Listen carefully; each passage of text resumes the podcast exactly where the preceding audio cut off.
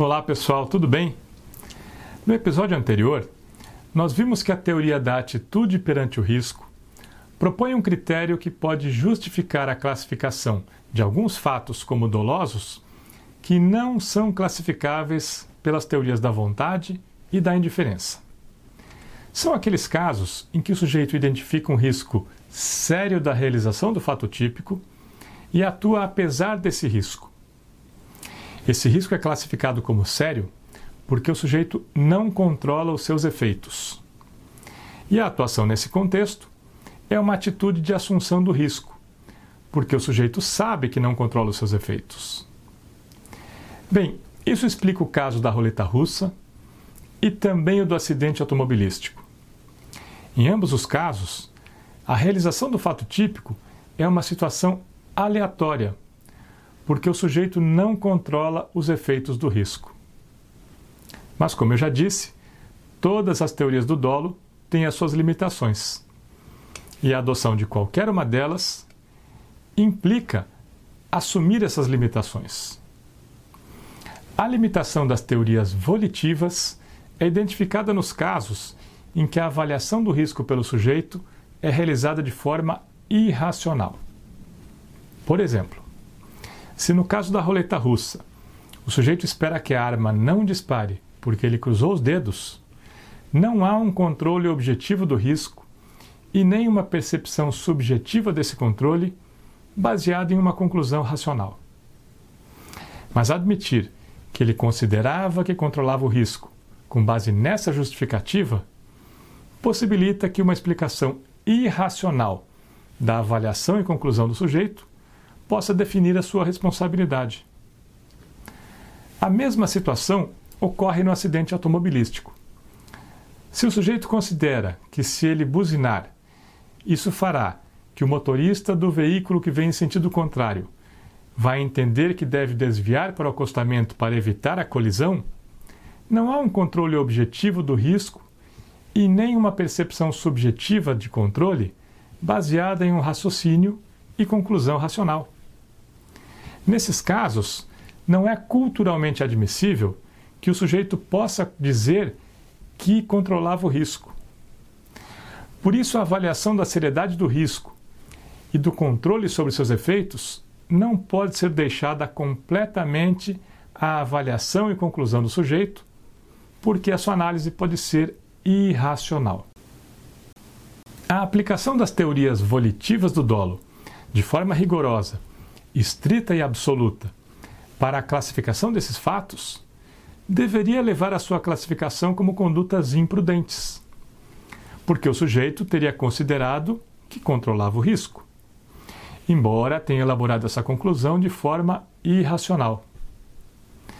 Isso porque, se for admitida a justificativa irracional, não haveria uma atitude de indiferença perante o risco, e sim uma atitude de crença irracional no controle desse risco. O problema é que essa solução pode gerar perplexidades culturais, pois permite que alguém possa excluir a classificação de um comportamento na forma dolosa mediante uma justificativa absurda. E dessa forma, a atribuição exclusiva ao sujeito da avaliação do controle do risco iria beneficiar quem fosse mais despreocupado e mais irresponsável. Para que a teoria da atitude perante o risco possa classificar adequadamente os casos, é necessário que a avaliação do risco seja realizada dentro de parâmetros racionais. E quando o sujeito não utilizar esses parâmetros para avaliar a situação, a única possibilidade operacional na prática jurídica é que eles sejam empregados pelo intérprete, ou seja, pelo juiz.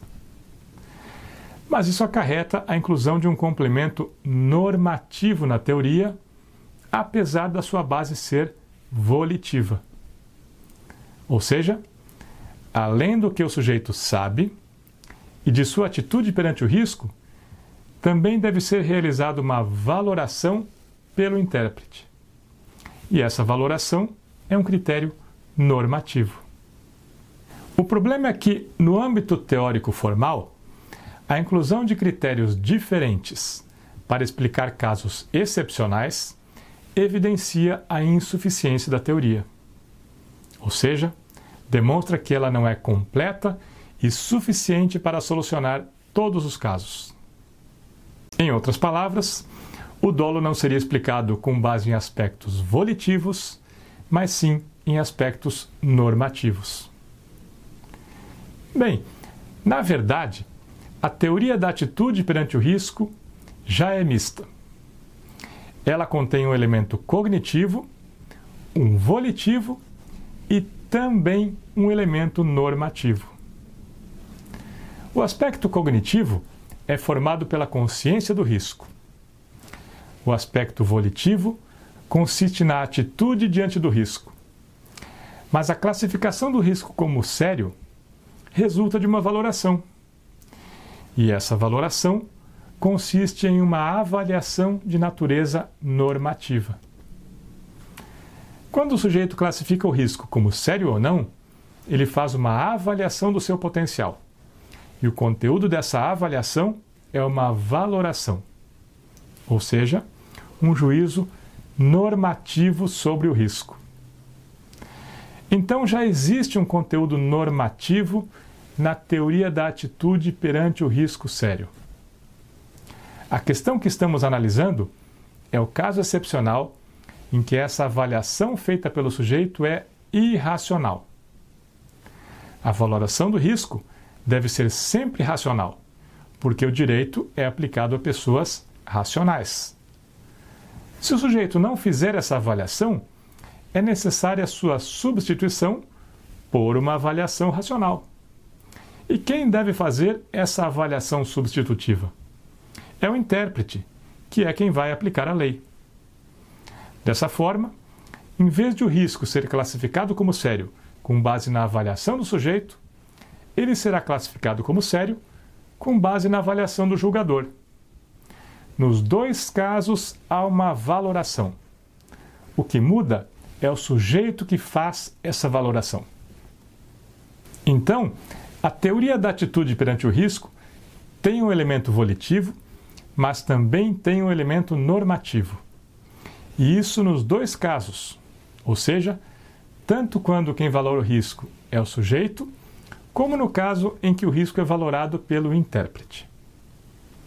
Bem, se você observou com atenção o desenvolvimento que eu apresentei das teorias volitivas, você deve estar pensando: mas isso não é exatamente uma teoria, e sim um conjunto de critérios diferentes e complementares. É verdade. Então, no próximo vídeo, eu vou explicar por que eu apresentei as teorias volitivas dessa forma e depois poderemos começar a ver outras teorias que não se baseiam no aspecto volitivo da conduta para classificar o fato como doloso. Até lá!